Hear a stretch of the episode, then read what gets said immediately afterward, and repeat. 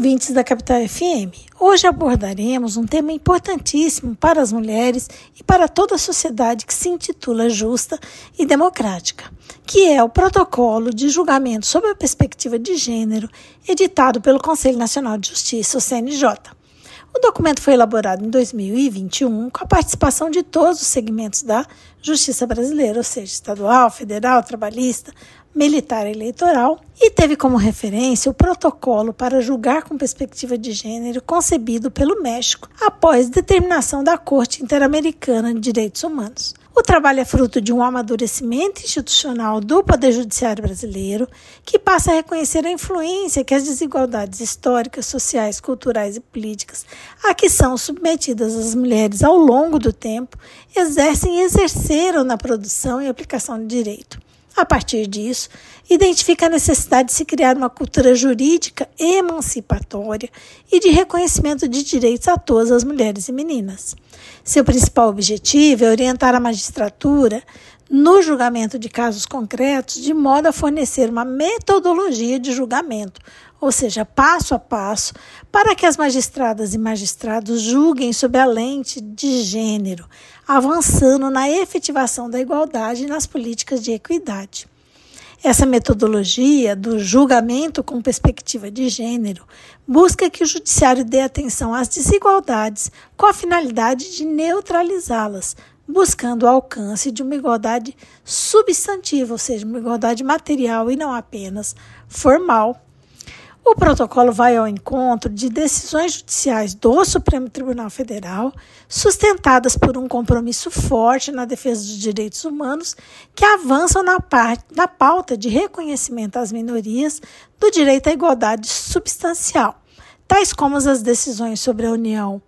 homoafetiva, reconhecimento da autodeterminação de identidade de gênero, concessão de prisão domiciliar para gestantes e mães, exclusão da contribuição previdenciária sobre o salário maternidade, dentre outras.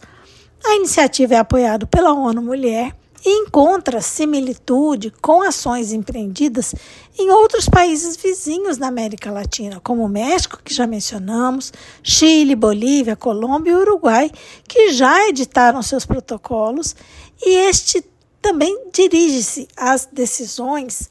né, das cortes, de cortes regionais internacionais de direitos humanos que chamam a atenção para a importância e necessidade de se adotar protocolos oficiais de julgamento com perspectiva de gênero para que casos envolvendo o direito das mulheres e meninas sejam tratados de forma adequada. Foi com essa perspectiva que recentemente o Tribunal Regional do Trabalho da 15ª Região, com sede em Campinas, em processo de com relatoria do desembargador Fábio Cooper, reverteu uma demissão por justa causa de uma trabalhadora que fora demitida por se ausentar do trabalho por cuidar de filho recém-nascido. O desembargador, em sua decisão, reconheceu a omissão do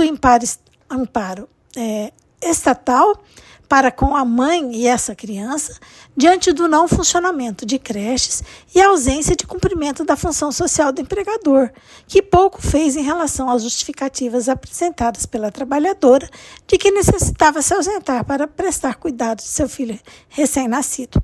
Nessa toada, destacou o relator que um dos requisitos da validade da punição da just, com justa causa é a proporcionalidade, pela qual se impõe que a penalidade aplicada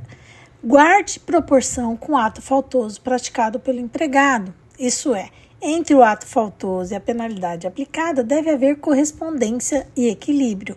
quanto ao grau e intensidade da punição. Senão, fica configurado o excesso no exercício do poder disciplinar, tornando o ato arbitrário abusivo, o que o invalida.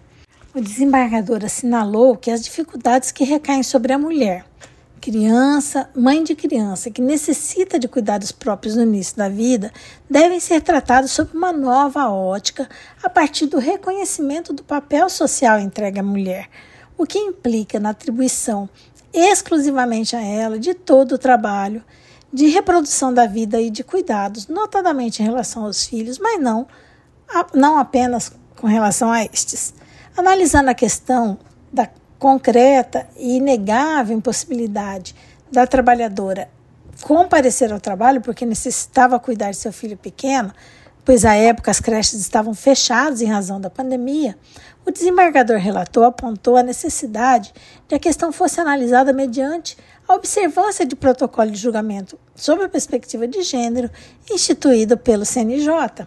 O instrumento, como já mencionamos, busca enfrentar a desigualdade do gênero que não pode mais ser negada,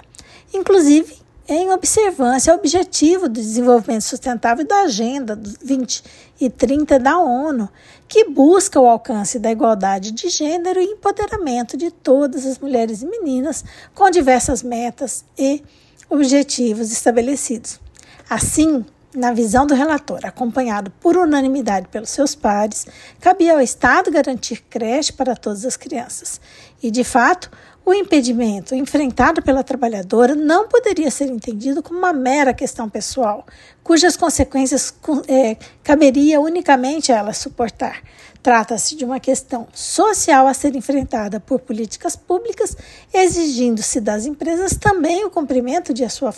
de sua função social. As ausências da reclamante ao serviço foram assim consideradas justificadas, uma vez que devidamente informadas as empresas e não havendo indícios de que o real motivo tenha sido outro. Assim, consideradas bastantes as justificativas, as faltas foram então justificadas e a demissão por justa causa foi revertida para uma dispensa sem justa causa, uma dispensa imotivada, com a condenação da empresa ao pagamento dos consectários legais daí decorrentes. Essa decisão paradigmática certamente leva em conta uma repartição mais equânime dos riscos sociais entre os diversos atores sociais, passando a considerar as dificuldades concretas e reais que enfrentam as mulheres no mundo do trabalho. Assim, tal como o grupo de trabalho que formulou o protocolo de julgamento sob a perspectiva de gênero, entre aspas, seguimos na certeza de que esse é um passo importante para que as promessas de igualdade e dignidade da Constituição de 88 se tornem concretas para todas as brasileiras que recorram ao Poder Judiciário. Fecha aspas. Esse podcast contou com a participação de Carla Leal e Antônio Raul Alencar membros do grupo de pesquisa sobre o meio ambiente e trabalho da FMT, o GPMAT.